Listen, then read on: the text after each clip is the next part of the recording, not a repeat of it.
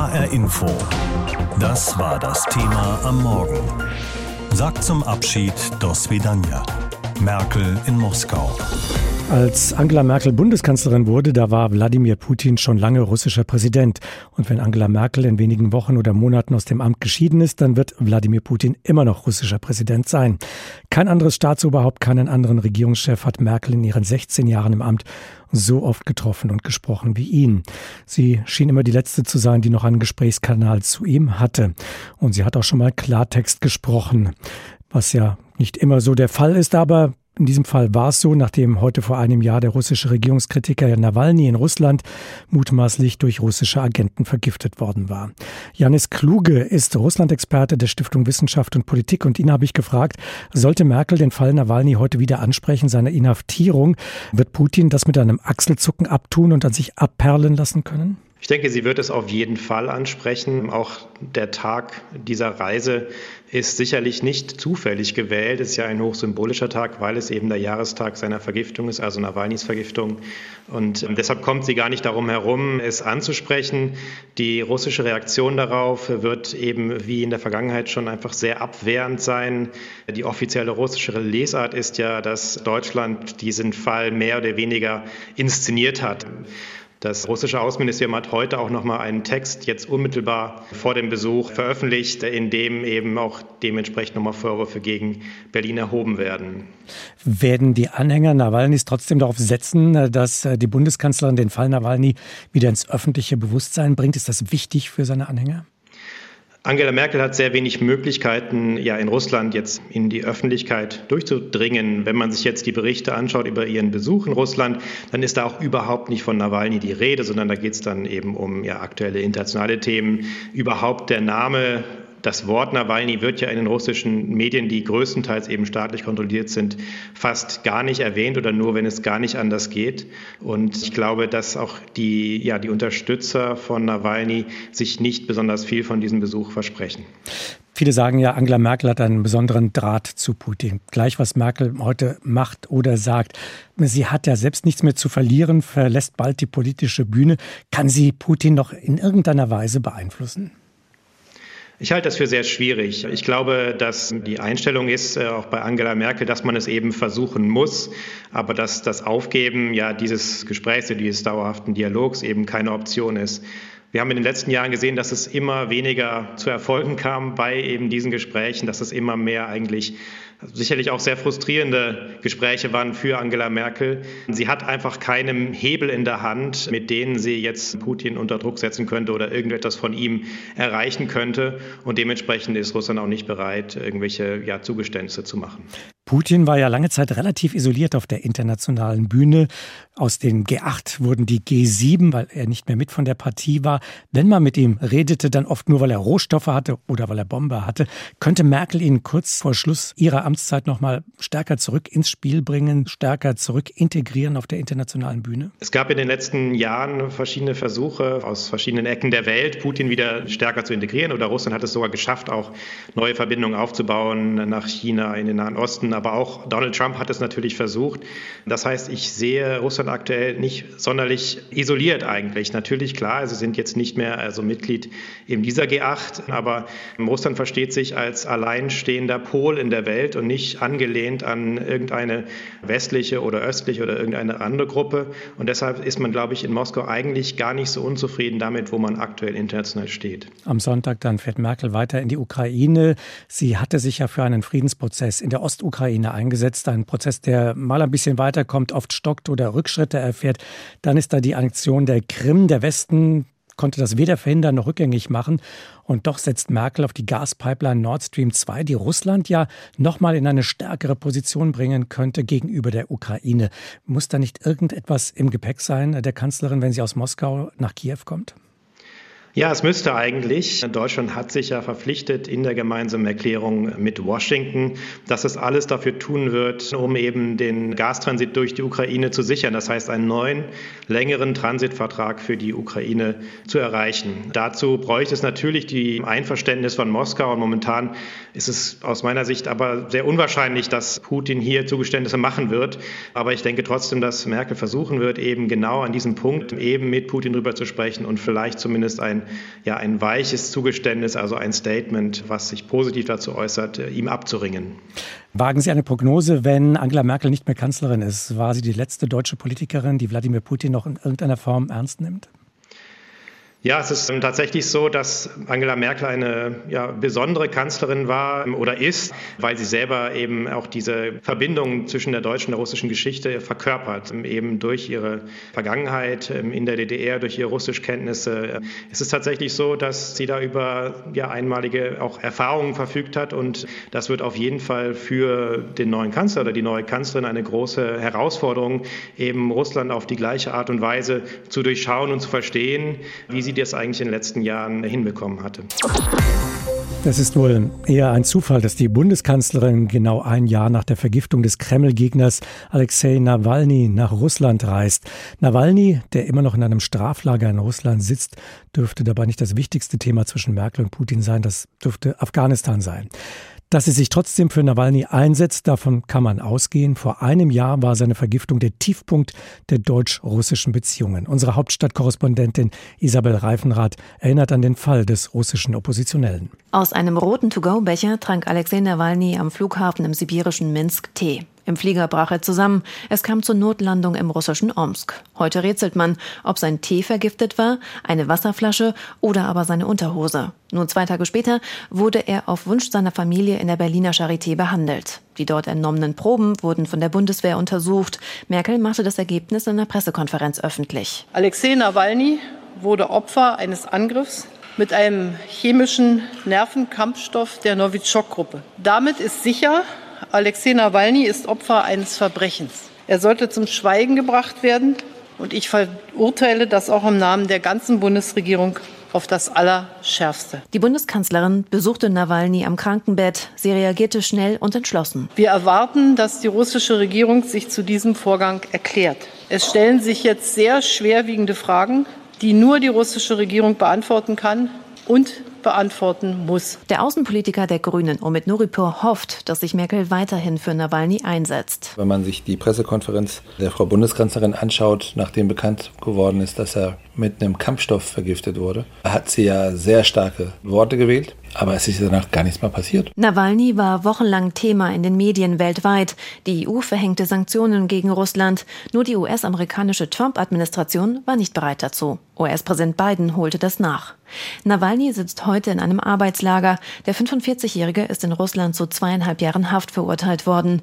Seine Mitarbeiter und Medien haben starke Hinweise vorgelegt, dass der russische Inlandsgeheimdienst hinter seiner Vergiftung steckt. Dass Nawalny nicht in Deutschland geblieben ist, findet der Außenpolitiker der FDP, Bijan Sarai, richtig. Wäre er hier geblieben, wäre er nur eine oppositionelle Stimme im Exil. Er hat eine mutige Entscheidung getroffen. Der linken Außenpolitiker Gregor Gysi fordert einen Wandel durch Annäherung. Statt Sanktionen müsse es einen Dialog mit Russland geben, so Gysi. Dann könne man auch humanistische Schritte in Bezug auf Nawalny erreichen, meint er. Gieserei meint, die Bundesregierung könnte mehr für Nawalny tun. Ich bin nicht in der Lage zu bewerten, ob das tatsächlich geschieht, aber mein Eindruck ist, dass das nicht der Fall ist. Da könnte schon der Eindruck entstehen, dass die Bundesregierung Herrn Nawalny schon fast vergessen hat. Sollte das der Fall sein, dann ist die Rechnung der russischen Seite komplett aufgegangen. Der Kreml hat der Kanzlerin bis heute nicht die Antworten gegeben, auf die sie gewartet hat. Stattdessen lautet die Propaganda, der Westen habe keine Beweise für seine unentschuldbaren Anschuldigungen vorgelegt. Regierungssprecher Steffen Seibert sagte, die Haltung der Bundesregierung habe sich nicht verändert. Alexei Nawalny sei zu Unrecht inhaftiert. Sein immer noch ungelöster Fall belaste die deutsch-russische Beziehung. Dass Merkel mit Putin über Nawalny sprechen will, sagte er aber nicht. Mehr als einmal hat der russische Präsident Putin durchblicken lassen, dass er auf Kanzlerin Merkel große Stücke hält. Sie hat ungeachtet aller Probleme im deutsch-russischen und im russisch-europäischen Verhältnis den Gesprächsfaden nie abreißen lassen. Selbst äh, wenn nichts mehr zu gehen schien, griff einer der beiden dann doch zum Telefon und suchte das Gespräch. Für Moskau war sie eine manchmal unbequeme, aber doch immer verlässliche Partnerin, die einen mag es geärgert haben, dass sie Putin gegenüber zu leise aufgetreten sei. Andere werden froh gewesen sein, dass überhaupt noch ein Gesprächskanal offen war. Heute, ausgerechnet am Jahrestag der Vergiftung des Kreml-Kritikers Nawalny, kommt es zu ihrem vermutlich letzten offiziellen Besuch in Moskau. Von dort Christina Nagel. Es braucht keine Kreml-Astrologie, um vorauszusagen, worüber der russische Präsident und die Kanzlerin reden werden. Über Afghanistan, über Belarus, die Ostukraine und Nord Stream 2, über Spionage und Hackerangriffe, über die Parlamentswahlen in beiden Ländern. Denn auch wenn klar ist, dass Angela Merkel das Kanzleramt bald verlässt, für Präsident Putin bleibt sie eine Gesprächspartnerin, die er schätzt und respektiert. Sie ist eine erfahrene Politikerin und ein sehr direkter Mensch, sehr verlässlich in allem, worauf wir uns geeinigt haben. Sie ist, und das ist für mich erstaunlich, ein sehr konsequenter Mensch, der seine Positionen verteidigt. Zu Beginn von Merkels Amtszeit musste sich der Kreml an diese unverblümte, kühl pragmatische diplomatische Art allerdings erst einmal gewöhnen. Dass sie noch vor ihrem ersten offiziellen Besuch in Moskau im Januar 2006 die von Kanzler Schröder demonstrativ gepflegte Freundschaft zu einer strategischen Partnerschaft umwidmete, kam nicht gut an. Hier sei Putin gefragt, meinte die Vizechefin des Auswärtigen Ausschusses in der Duma, Natalia Narotschnitskaya damals. Vielleicht gelingt es ihm mit seiner männlichen Intuition, dem Ganzen einen persönlichen persönlichen Touch zu geben. Und so gab es schon mal cremefarbene Rosen für die Kanzlerin in Sochi, ein bisschen Süßholzraspelei 2016 in Moskau, als Putin erklärte, dass es aus seiner Sicht unter den Deutschen durchaus ein absolutes Vorbild gebe. Es ist die Bundeskanzlerin. Im Kreml weiß man zu schätzen, dass Angela Merkel das Gespräch auch in schwierigen Zeiten nicht hat abreißen lassen. Weder nach dem Georgienkrieg 2008 noch nach der Annexion der Krim 2014. Auch als es im deutsch-russischen Verhältnis krachte und knirschte, blieb sie dabei, dass es besser sei, miteinander statt übereinander zu sprechen. Dann auch versucht, die Argumente des anderen zu verstehen. In einem Fall ging das allerdings zuletzt gründlich daneben, im Fall Nawalny. Dass die Kanzlerin den Kreml-Kritiker in der Charité besuchte, für Moskau ein Affront. Außenminister Sergei Lavrov warf ihr damals öffentlich vor, Russland auf verantwortungslose Weise zu beschuldigen, ohne auch nur einen Beweis für die vermeintliche Tat zu liefern. Angesichts der vielen ernsten Themen dürfte kaum Zeit bleiben für ein paar Anekdoten aus der langen gemeinsamen Regierungszeit, angefangen bei der Schnupperattacke von Putins Labradorhündin Koni bis hin zu den echten kleinen Freuden. Es ist bekannt, dass der russische Präsident gerne deutsches Bier trinkt und manchmal ergibt sich die Möglichkeit, dass man sich da austauscht. Ich habe schon mal sehr guten Räucherfisch bekommen. Und dann ist da natürlich noch die Frage, wie es politisch im deutsch-russischen Verhältnis weitergehen wird nach Angela Merkel, die für die russische Führung immer eine Konstante war, auch in unberechenbaren Zeiten. Kreml-Kritiker Nawalny hat geschafft, was bislang keinem anderen Oppositionellen in Russland gelungen ist. Er hat ein landesweites Netzwerk aufgebaut, das sowohl Straßenproteste mobilisieren kann, politischen Einfluss ausübt, als auch Machenschaften von mächtigen Medien wirksam aufdeckt. Doch dafür hat er einen hohen Preis gezahlt. Heute, vor genau einem Jahr, wurde der Mordanschlag auf ihn verübt mit dem Nervengift Novichok.